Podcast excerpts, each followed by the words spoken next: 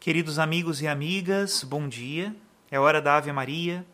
Rezemos juntos, em nome do Pai, e do Filho, e do Espírito Santo. Amém. O anjo do Senhor anunciou a Maria, e ela concebeu do Espírito Santo. Ave Maria, cheia de graça, o Senhor é convosco. Bendita sois vós entre as mulheres, e bendito é o fruto do vosso ventre, Jesus. Santa Maria, Mãe de Deus, rogai por nós, pecadores agora e na hora de nossa morte. Amém. Eis aqui a escrava do Senhor, faça-se em mim segundo a vossa palavra. Ave Maria, cheia de graça, o Senhor é convosco.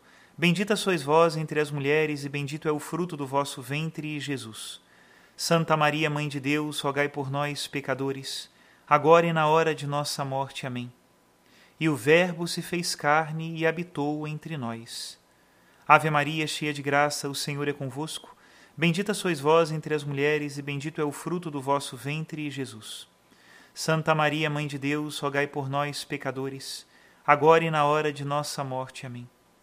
Rogai por nós, ó Santa Mãe de Deus, para que sejamos dignos das promessas de Cristo. Oremos.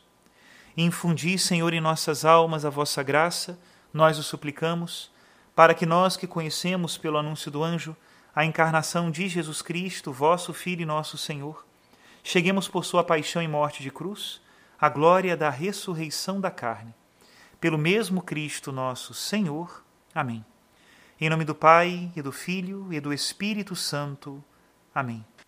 Irmãos e irmãs, continuaremos então a leitura do livro Silêncio de Maria, capítulo 2, Peregrinação.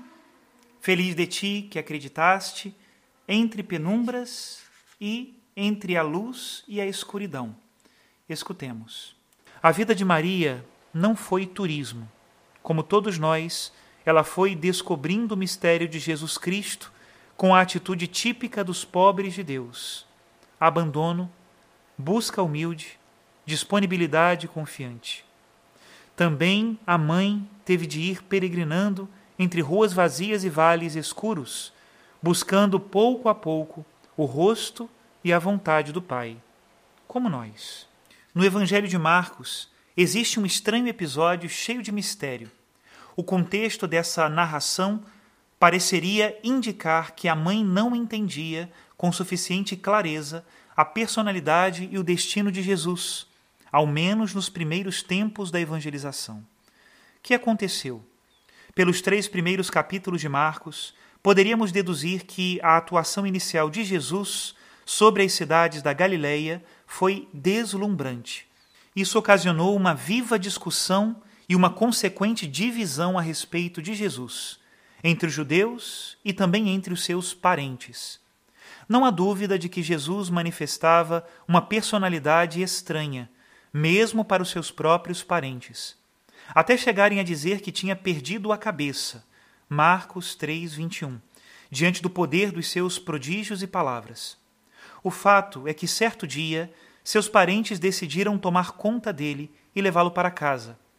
Pelo contexto geral do capítulo 3 de Marcos, poder-se-ia deduzir que a pessoa que liderava o grupo de parentes que o queria levar para casa era a própria Maria. Pela natureza psicológica dessa atitude, poderíamos concluir que, nesse tempo, Maria não tinha conhecimento exato da natureza de Jesus. De que se tratava realmente? Será que Maria participava, em algum grau, daquela desorientação dos parentes em virtude da manifestação poderosa de Jesus?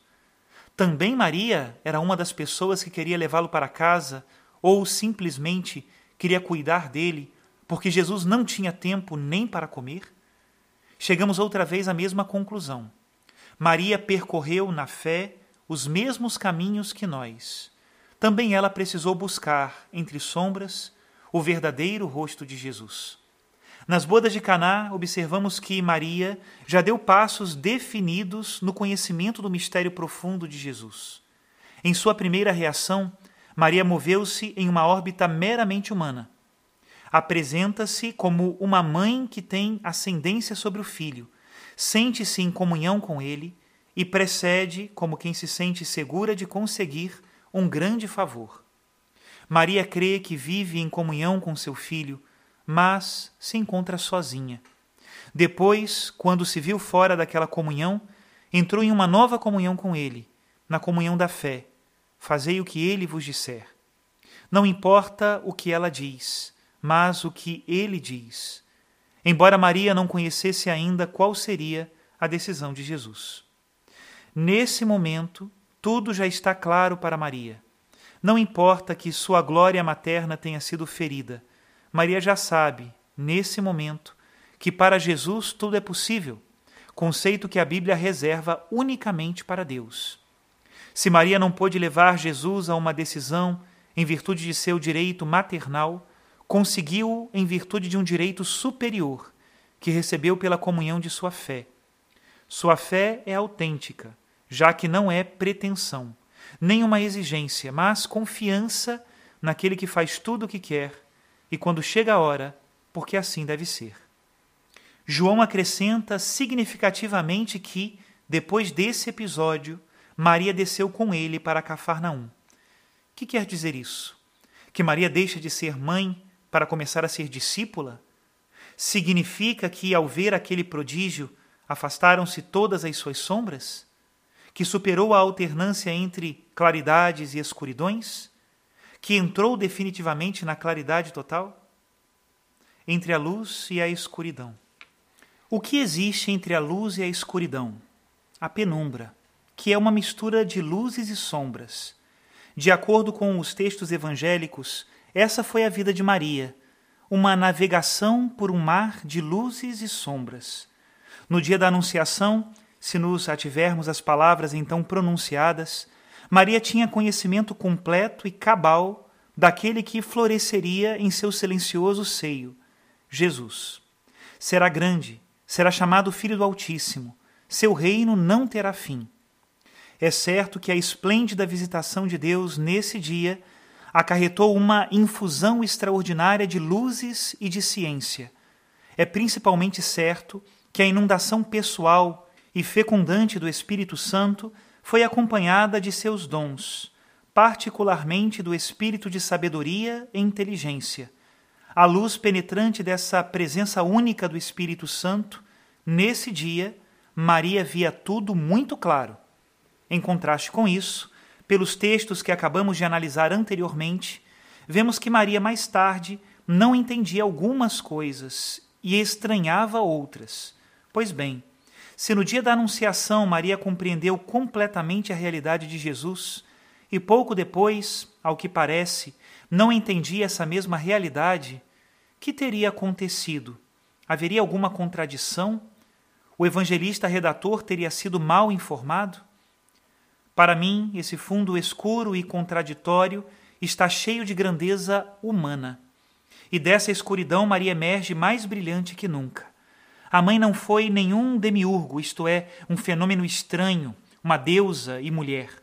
Foi uma criatura como nós, uma criatura excepcional, é claro, mas, por ser excepcional, não deixava de ser criatura.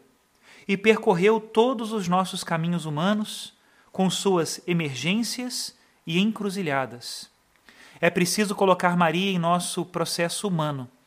O que acontece conosco pode ter acontecido com ela salvando sempre sua alta fidelidade ao Senhor Deus. Que sucede entre nós? Pensemos, por exemplo, nos consagrados a Deus pelo sacerdócio ou pela vida religiosa. Um dia, faz tempo, na flor de sua juventude, experimentaram vivamente a sedução irresistível de Jesus Cristo. Naqueles dias a evidência era como um meio-dia azul. Era Deus quem chamava e chamava para a missão mais sublime. Isso era tão claro que embarcaram com Jesus Cristo para a mais fascinante aventura. Passaram-se muitos anos, e quantos daqueles consagrados vivem confusos hoje em dia, pensam que Deus nunca os chamou, que a vida consagrada não tem mais sentido? Como é que aquilo que já foi uma espada fulgurante pode parecer hoje ferro enferrujado? É preciso pôr os pés no chão. Nós somos assim. Cansaram-se. Ele dizia que ela era a estrela mais esplêndida do firmamento. Ela dizia que nem com a lanterna de Diógenes não se encontraria no mundo um homem como ele. Todos diziam que um tinha nascido para o outro. Por alguns anos foram felizes. Depois, a rotina penetrou em suas vidas como uma sombra maldita. Hoje, arrastam uma existência pesada. Os dois acham que deviam ter casado com outra pessoa. Como é que passou a ser sombra o que um dia era luz? É preciso partir disto. Nós somos assim. Não somos geometria. O ser humano não é feito de linhas retas. Somos assim, algumas seguranças e uma montanha de inseguranças. De manhã vemos claro, ao meio-dia duvidamos, e à tarde está tudo escuro. Em um ano aderimos a uma causa, e no outro ano estamos decepcionados com a mesma causa. Por essa linha humana ondulante e oscilante, poderíamos explicar por que Maria enxergava claro em determinada época e, quanto parece, já não via tão claro em outra. Seria desonroso para a mãe pensar que também ela sentiu o peso do silêncio de Deus? Seria indecoroso pensar que a mãe foi dominada primeiramente pela decepção, depois pela confusão e finalmente pela dúvida em determinado período de sua vida? No dia da Anunciação, pelo tom solene daquelas palavras, parece que se prometiam caminhar à luz inextinguível de prodígios, mas pouco depois estava solitária e abandonada na hora de dar à luz. Teve que fugir como simples fugitiva política e viver sob céus estranhos.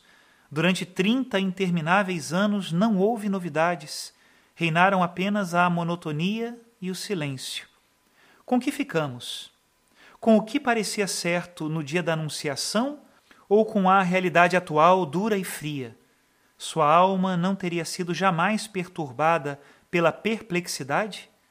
Por que não poderia ter acontecido com ela o que aconteceu conosco? Até aqui a citação de Inácio Laranhaga. Refugiando-nos no coração de Maria, peçamos a ela a graça de nós também passarmos pelos silêncios de Deus e pelas nossas escuridões. Em nome do Pai, e do Filho e do Espírito Santo. Amém.